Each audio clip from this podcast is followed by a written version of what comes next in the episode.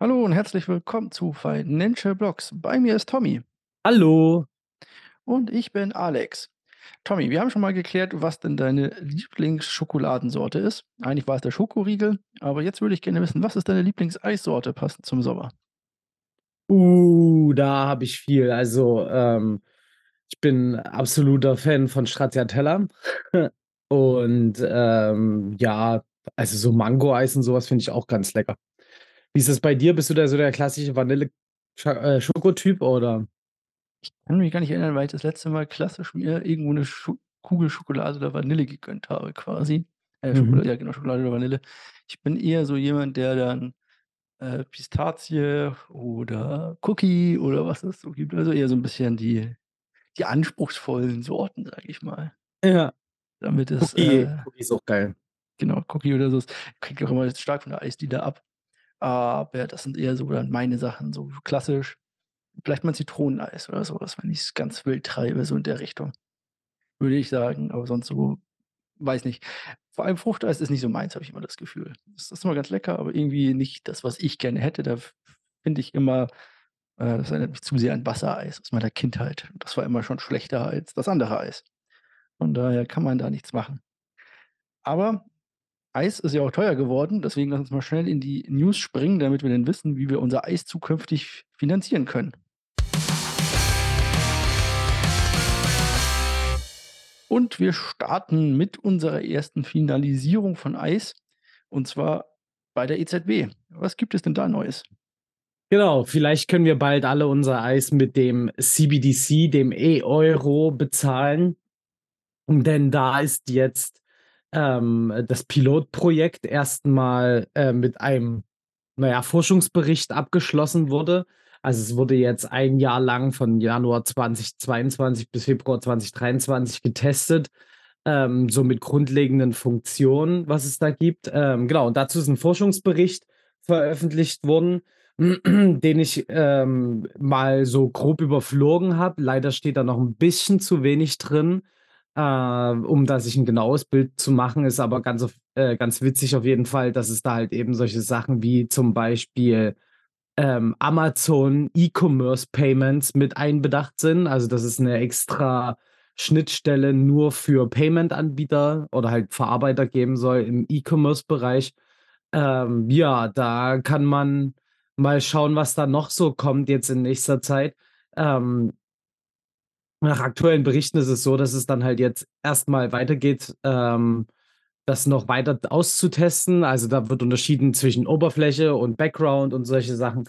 Also, da können wir noch mal, äh, gespannt sein, was dann auf uns zukommt und, äh, wann mal 'n richtiges komplettes Paper veröffentlicht wird, wie da, ähm, die vor allen Dingen die Handhabung mit der Wallet genau gemacht werden. Ja, das ist auch weltweit so ungefähr der Eindruck, den man sich hier, äh, ansehen kann, dass die CBDCs eher langsam voranschreiten, wobei man noch meinen müsste, dass das relativ fix geht. Mhm. Aber die Geschichte ist ja schon etwas älter. Die beging ja schon irgendwo in Finnland im Jahr 1992. Da gab's schon Schritte in Richtung einer digitalen Zentralbankwährung und so weiter. Ja. Und geht dann weiter über irgendwelche Bahamas, Nigerias und wie sie nicht alle heißen dieser Welt, bis jetzt ja hin zu China. Und selbst in China, die ja, ich sage mal, ihre Bürger wie kein anderer im Griff haben und, äh, ich sage mal, äh, den Zahlungsverkehr leiten können an der Stelle mit der WeChat oder Alipay-Methode, die dort seit Jahren, äh, massenweise genutzt wird, kommt der E-Yuan bei der Bevölkerung einfach nicht so gut an, muss man da sagen. Einfach, weil die Leute da nicht so die Lust, glaube ich, drauf haben. Ist natürlich die Ja. Frage, ob das einfach die Chinesen sagen: „Wir haben das wir wissen das quasi aus Erfahrung oder wir nutzen einfach den Esel, den wir eh schon kennen sozusagen.“ Weiter Ja, es ist vor 1. allen Dingen 'n Geschichte. spannendes Thema. Ich glaube, da wurde das ja grad eben mit ganz anderen Hintergedanken noch mit gegründet. Ähm, das ganze System ist, ähm, spannend. Mal schauen, wie dann bei uns die Adaption sein wird, wenn denn irgendwann mal was kommt. Ich glaube, da werden noch 'n paar Jahre ins Land gehen, ehe wir da wirklich, ähm, was Tacheles sehen werden. Ja, das ist ja auch immer wieder das hatten wir ja auch schon hier vorher gesagt, das Ganze wahrscheinlich nicht von jetzt auf gleich und selbst wenn, äh, dort die ersten, äh, Tests laufen, das Ganze wahrscheinlich noch Ewigkeiten brauchen wird. Denn so schnell geht's dann doch meistens nicht, muss man ja an der Stelle sagen. Auch wenn in manchen anderen Dingen es dann doch relativ schnell geht. Die SEC macht ja, äh, Fortschritte, was so Kryptowährungen angeht, habe ich gehört. Hm, genau, denn, sie erlaubt jetzt einfach mal irgendwelchen Startups Lizenzen für Krypto, äh, was in der Hinsicht wirklich besonders ist, weil das, ey, wirklich nicht häufig passiert.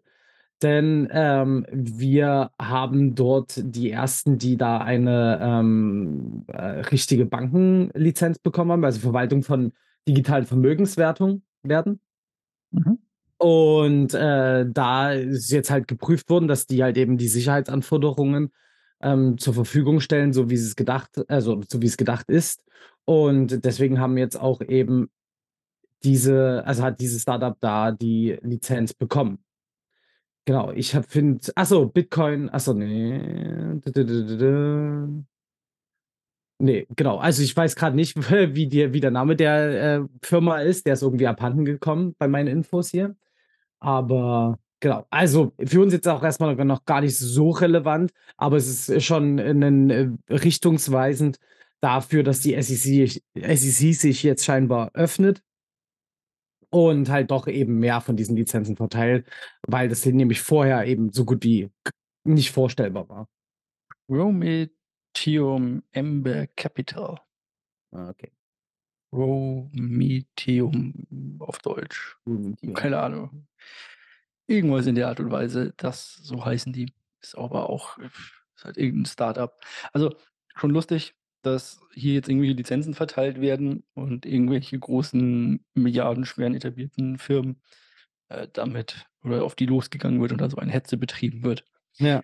Ist schon irgendwie so 'n bisschen seltsam, so, äh, haben vor allem, weil ja Coinbase und so weiter ja auch, äh, immer vorher schon sich abgeklärt haben und immer gefragt haben, ob das denn okay ist, was sie denn machen und so weiter. Noch nicht, dass noch mehr Unternehmen abspringen aus Amerika und, äh, nach Deutschland kommen wollen.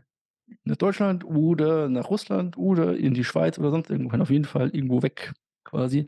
Aber vor allem ja Mika, ähm, das wird noch was und da können wir uns natürlich glücklich schätzen, so ein cooles Konstrukt zu haben. Ja. Und das bringt uns auch auf die andere Seite des Atlantiks zu uns und hier nach Russland. Und dort haben wir ich glaube, jetzt ist es gut 'n Jahr her, immer wieder mal gehört, dass Russland vielleicht auf Bitcoin ausweichen könnte als Zahlungsmittel, dass Russland vielleicht, äh, sich als Krypto-Hochburg etablieren möchte und dort vor allem, weil dort auch Mining äh, Krypto-Mining sehr groß ist, also Bitcoin-Mining ja nur noch, ähm, sehr groß ist in Russland. Und dass dort vielleicht, äh, so 'n kleiner Krypto-Hotspot entsteht und dass vielleicht auch die geplante neue Währung und so weiter, äh, der BRICS-Staaten vielleicht irgendwas mit Bitcoin oder mit Gold oder auf jeden Fall digital mit Blockchain und so weiter sein könnte. Aber hier gibt's erst mal 'n kleinen Dämpfer, denn die geplante oder die eigentlich mal darüber berichtete staatliche Kryptobörse wird es so erst mal nicht geben. Denn, ja, das, äh, soll so nicht kommen und eine nationale Kryptobörse wird halt nicht unterstützt, laut dem russischen Direktor für für Finanzpolitik. Das wird natürlich von privaten Kryptounternehmen erst mal wohlwollend aufgenommen, weil die können dann einfach weiter schalten und walten, wie sie wollen und Mhm. 'n bisschen Geld nebenher machen. Aber ist natürlich interessant, dass hier wieder 'n Rückruder gemacht wird. Hier muss man auch sagen, Russland ist auch so 'n bisschen hot oder not mit Ja. Bitcoin. Erst war es, ich sage mal, einfach da und geduldet und, äh, lief. Dann wurde hieß es plötzlich: „Ja, wir wollen Bitcoin“, haben aber gleichzeitig ein Zahlungslimit von irgendwie 10.000 oder rund 10.000 $ damals eingeführt. Dann haben die gesagt: „Na ja, wir wollen aber 'ne staatliche Kryptobörse und wir wollen vielleicht auch mit Bitcoin handeln mit unseren Partnern außerhalb.“ Und jetzt wird quasi wieder so 'ne Rolle rückwärts gemacht, nachdem man längere Zeit nichts gehört hat. Also, hier kann man sich auch nicht richtig entscheiden. Ja, zwischendrin war's auch noch mal verboten und so was. Also, das ist, äh, alles ganz schön hin und her. Finde ich auch seltsam, was da jetzt genau die Politik sein soll, was Kryptowährungen angeht, aber na ja, schauen wir mal. Ist auf jeden Fall kein vertrauenswürdiges Umfeld, in dem ich gerne ein Kryptounternehmen gründen würde, könnte man sagen. Ja. Denn man weiß ja nie, woran man ist. Morgen hockt man im Knast, übermorgen ist man frei und Milliardär und plötzlich ist man eine staatliche Behörde und dann wieder nicht. Also, schon sehr seltsam. In den letzten Wochen gab's aber auch viel Wirbel um eine Firma aus Frankreich. Und zwar gab es dort eine Ankündigung von Ledger und die hatte ja zur Folge, dass plötzlich ein Aufschrei durch die Kryptobörse oder durch die Kryptolandschaft ging. Nun haben wir aber News von, ich sag mal, dem Konkurrenten. Ja, richtig, genau. Also Ledger hatte ja, ähm, na ja, wie du schon gesagt hast, nicht so für beste News gesorgt, als sie gesagt haben, dass sie, äh, 'ne Backup-Version, ähm also Backup-Möglichkeit für Trezor äh, nicht für Trezor, jetzt habe ich's schon verraten, für für Ledger, äh, eingebaut haben, wo das nämlich dann in die Cloud hochgeladen wird. Das ist halt natürlich 'ne Schnittstelle, die 'ne Sicherheitslücke, ähm, äh, ermöglicht, äh, für Hacker dann da drauf zuge zugreifen. Und was halt immer in solchen News passiert, die Konkurrenten werden extrem aufgekauft und das war halt in dem Fall Trezor. Und die haben wirklich 900 % Wachstum bekommen mit ihrem, ähm, äh, Verschlüsselung für die Wallet und sind damit halt total, ne, hochgestartet. Äh, was auch, ähm, 'ne coole Sache eigentlich grundsätzlich ist, wenn nicht neben kurz danach die nächste News gekommen wäre über Trezor, dass nämlich eine Sicherheitsfirma, ähm, den hacken konnte und da an die Private Seeds ran konnte und sozusagen direkt auch Zugriff auf alle Wallets hatte und so weiter und so fort. Also, ähm, ja, und die Schwachstelle ist jetzt auch nicht so neu, wurde da festgestellt. Und da muss man jetzt schauen, dass das schnell behoben wird. Ich hoffe, das kriegen die überhaupt hin, weil wenn so 'ne Sicherheitsschnittstelle äh, so 'ne Schwiss Sicherheitsschwachstelle so lange offen steht, dann gibt's eigentlich schon 'nen Grund dafür, nämlich dass man das nämlich gar nicht so leicht beheben kann. Ähm, ja, werden wir dann auch sehen, wie's da in dem Thema weitergeht oder ob Ledger auch noch mal zurückrudert oder wie sie das genau machen wollen bei Trezor. Wird auf jeden Fall spannend. Ich habe mich jetzt noch nicht so wirklich entschieden, ob ich jetzt wechseln werde von Ledger, weil mir da jetzt aktuell auch noch nicht ganz klar ist, was denn für 'n Angebot 'ne gute Alternative wäre. Oder wie siehst du das? Hast du alles auf deinem Ledger oder MetaMask on the fly? Ne, ich habe auch ich verwende auch den Ledger für die äh, für alles, was ich so habe da liegen. Die Sachen Mhm. quasi, die ich so als HODL-Ding habe, der ist auch abgesichert mit 'n paar Backups und so weiter. Ja. Und, äh, analogen Aufzeichnungen, sage ich mal, die versteckt irgendwo in der Welt herumliegen. Ähm, will ich immer nicht alles an einem Ort und auch nicht alles zu Hause haben. Ja. Wäre blöd, wenn man quasi, äh, Ledger zu Hause hat mit am besten noch dem PIN hinten drauf geklebt und, Ja. äh, der Wallet Seed Phrase vielleicht direkt daneben liegend. Das Ja. Typische, am besten nicht den PIN aufschreiben für die EC-Karte und in den Geldbeutel legen. Das ist immer 'n bisschen blöd. Hier natürlich dasselbe. Ja. Ähm, ich hatte mir eigentlich den Trezor auch angeguckt und fand den eigentlich auch als, ja, ganz gut, weil er 'n einfaches Design hat, also nicht 'n einfaches Design, aber ein ein funktionales Design. Man Mhm. muss nicht so viele kleine Mini-Knöpfchen drücken.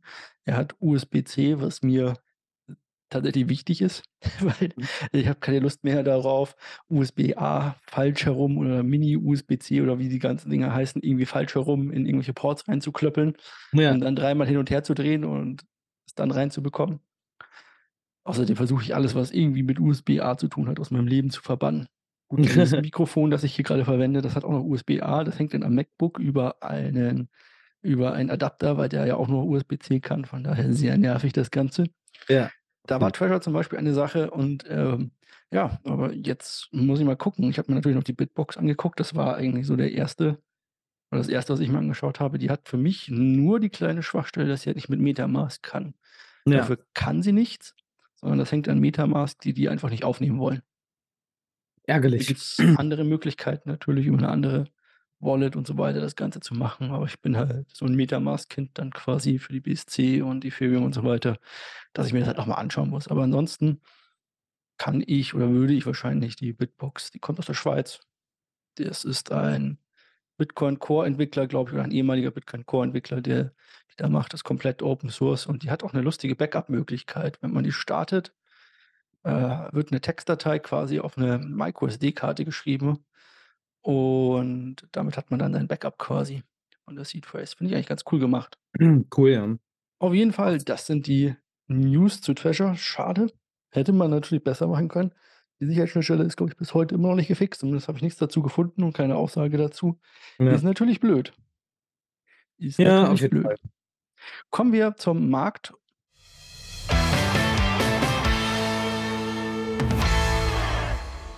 Kommen wir doch zum Wichtigsten. Wie viel AI-Aktien besitzt du? Ich hoffe, du hast diesen kompletten Wahnsinn der letzten Tage mitgemacht, alle, die es nicht mitbekommen haben.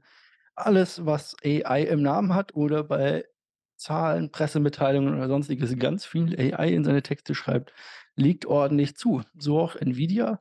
Die Aktie geht mal eben komplett durch die Decke, hat, ähm, ja, hat die Aussichten für das restliche Jahr um 50% angehoben. Und jetzt muss man wissen, das ist halt bei Nvidia, das vorher schon eine sehr große Firma war, natürlich nicht gerade wenig. Und daraufhin Ja. machte die Aktie einen Satz und ist, ich glaube, inzwischen über 30% im Plus. 27% auf jeden Fall direkt nach den News. Und das dürften es wahrscheinlich so über 30% sein gerade. Ich habe es gar nicht mehr im Kopf. Also auf jeden Fall Wahnsinn. Damit gehörte Nvidia ganz kurz und vielleicht auch bald wieder oder vielleicht etabliert sich das ja zu den sogenannten Unicorns. Das sind Firmen, die einen Marktwert von eine Billion US-Dollar haben. Um Billion US-Dollars. Dazu gehört nur Apple zum Beispiel und Microsoft und äh, ich glaube noch eine Firma. Äh, hier, nicht Saudi Aramco? Doch, ich glaube Saudi Ja. Aramco war es. Ja, genau. Also die ganz wenigen, die ganz großen Firmen quasi. Es sind, glaube ich, vier oder fünf jetzt dann mit, mit Nvidia zusammen, falls Nvidia da oben bleibt. Also alles, was AI hat, geht durch die Decke. Ähm, so auch äh, hatten wir es im Kryptobereich, das war aber schon vor ein paar Monaten, als alles, was irgendwie AI im Kryptobereich sich nannte, plötzlich durch die Decke ging. Diese Coins sind auch inzwischen wieder zurückgekommen. Mal schauen. Ansonsten haben wir natürlich den UL-Schuldenstreit. Der scheint am Wochenende, ähm, ja, äh, der Streit äh, abgelegt zu sein. Ähm, genau. Die haben sich darauf geeinigt oder man hat einen Kompromiss gefunden, die Republikaner und ähm, habe ich die andere Seite vergessen. Demokraten. Demokraten, Die Demokraten und die Republikaner. So, jetzt Mhm. bin ich wieder auf Leitfaden. Äh, bin ich wieder auf Leitfaden. Bin ich wieder auf Spur. Die haben äh, einen Kompromiss gefunden. Der Kompromiss ist, ich finde ihn ein bisschen seltsam. Irgendwie geht es da um Einsparungen von 250 Milliarden Dollar äh, oder 250 Millionen Dollar. Mhm. Nee, 250 Milliarden Dollar, Entschuldigung. Das ist das ungefähr, was Nvidia an einem Tag mit dem 27% hoch äh, an Marktkapitalisierung dazu gewonnen hat. Also das ist halt für einen Staat wie die USA sind 250 Milliarden als Einsparung. Müder Hühnerschiss ungefähr für die nächsten Jahre. Aber gut, ich bin ja, ja auch kein Politiker, der dann den Leuten erzählen muss, dass sie kein Geld mehr bekommen, sozusagen. Ja. Also von hier aus, das steht und sozusagen äh, lässt die Märkte dann doch etwas, ich sage mal, ähm, fröhlich erscheinen, obwohl jetzt natürlich die Angst wieder groß ist. Die USA müssen jetzt ganz viele neue Anleihen ausgeben ganz viele neue Schulden machen.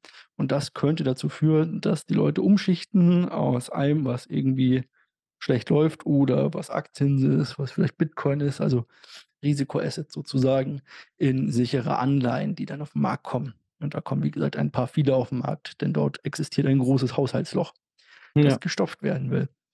Eine interessante Sache. Wir werden sehen, ob das tatsächlich so kommt. Ähm, der Bitcoin ist auch leicht angeschlagen, hat auch schon mal unter der 27.000 notiert die Woche. Dazu kommen wir dann auch gleich. Und ja, konjunkturmäßig sieht es eigentlich auch nicht so gut aus. Zum Beispiel der Ölpreis und Kupfer fallen immer weiter, was eher so ein Zeichen dafür ist, dass es wirtschaftlich sich doch langsam abkühlt weltweit. Auch die Zahlen, die jetzt aus China kamen, waren nicht so berauschend. Also Industrie, alles was Dienstleistungen angeht, Reisen und so weiter, sind in China äh, sehr beliebt, so wie halt auch bei uns, als die Corona-Maßnahmen zu Ende waren und alle wieder reisen konnten. Ist ja auch immer noch so. Industrie geht ein bisschen runter, Dienstleistungen sind immer noch sehr hoch. Wird also spannend hier. Kommen wir aber mal in den Kryptosektor. Und dort haben wir garantiert einen Gewinner der Woche. Und Ja. ich bin mir nicht genau sicher, aber ich hätte hier schon wieder XRP, glaube ich, stehen. Oder hast du noch Quant vorher? Nee, ich habe sogar GRT noch hast den vorher. Grafen schon wieder vorne. Na ja, gut. Also Quant hätte ich auch noch zur Auswahl, ja, aber äh, bei mir hat GRT noch mal ein paar Prozente mehr. Äh, ich habe jetzt auch gerade versucht, nebenher herauszubekommen, warum die so noch mal einen Sprung haben äh, gekriegt haben. Bestimmt irgendwas mit AI. Ich glaube, sie sind auf Arbitrum gelauncht. ah, das kann natürlich sein, ja. Das wäre so ein Oder haben dort ihren Ey, ihr landet auf haben Hype äh, wir kaufen euch. Genau, ich glaube, die haben da auch irgendwie den Kontrakt angepasst daf äh, ihren Contract angepasst an Arbitrum oder irgendwie so was. Auf jeden Fall könnte das so 'n so 'n Grund sein hierfür, aber ich habe auch nichts Großartiges. Manchmal laufen einfach Sachen, weil sie halt laufen. Ja. Da sollte man dann nicht allzu viel nachfragen, würde ich sagen. Ja. Der Graph, die machen API-Schnittstellen. Genau. Und so man dann Indexieren von allen möglichen Daten. Ja. Genau, da kann man dann, hm, per API sich Sachen holen und abfragen. Äh, vor allem über die Blockchains kann man sich Contracts oder auch Wallet-Bewegungen angucken und rausziehen lassen und so weiter. Ja. So als Beispiel. Gibt natürlich noch viel mehr. Das ist natürlich wichtig, wenn man irgendwelche Analysen fährt oder auch Ja. mal privat wissen möchte, was man denn auf seiner Wallet getan hat und das irgendwie sich da rausziehen möchte über 'ne a standardisierte API für mehrere Chains und nicht die APIs der einzelnen Chains jedes Mal verwenden möchte, die nativen. Kann man also machen, ist auf jeden Fall eine gute Sache. Insgesamt aber der Sektor die letzten 7 Tage, ja, ich sage mal, 'n bisschen hochgelaufen sind wir, dann aber auch wieder ganz gut zurückgekommen. Ethereum hingegen legt irgendwie schleichend zu über die letzten Tage, Wochen, finde ich so, so als großer Fisch. Während BNB zum Beispiel eher auf der Stelle tritt. Ja, na Bitcoin ja, so also, so wirklich rausbewegen tun wir uns ja nicht. Also, das ist ja immer wieder nur 'n paar Prozentpunkte hoch und wieder runter. Also, ich finde es immer noch ziemlich langweilig. Ich habe jetzt noch mal geguckt, habe noch 'n bisschen weiter rausgezoomt. Eigentlich befinden wir uns ungefähr wieder auf dem Preis vom von vor, äh, 2,5 Monaten so. Also, da ist nicht so viel passiert.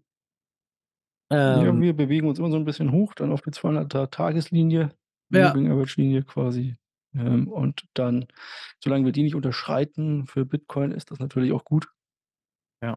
Ähm, aber ansonsten ist es ein langweiliger Markt. Aber wir halten uns im Vergleich zu den traditionellen Märkten eigentlich sehr gut, wenn man sich da anguckt.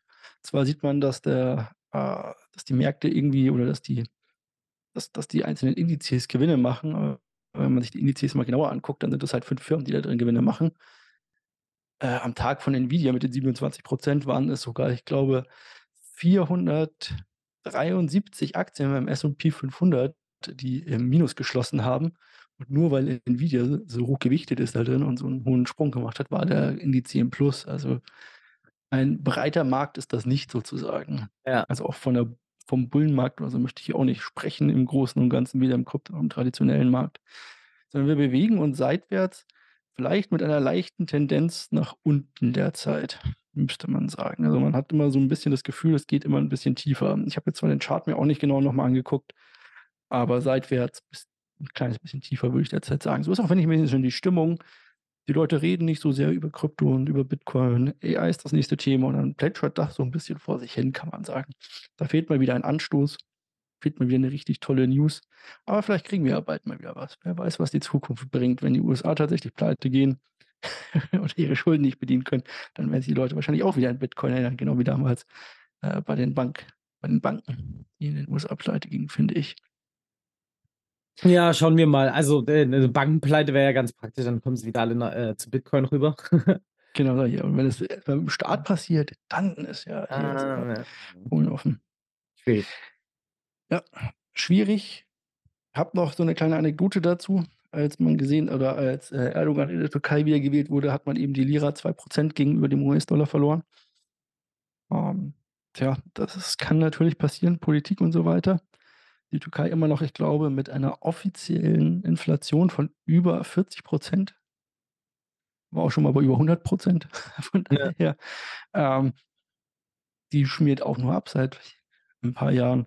Von daher, äh, Preisstabilität in Bitcoin wäre da natürlich schön gewesen. Aber gut, da hättest du auch einen Kühlschrank kaufen können als Anlageprodukt, der heute auch mehr wert als damals.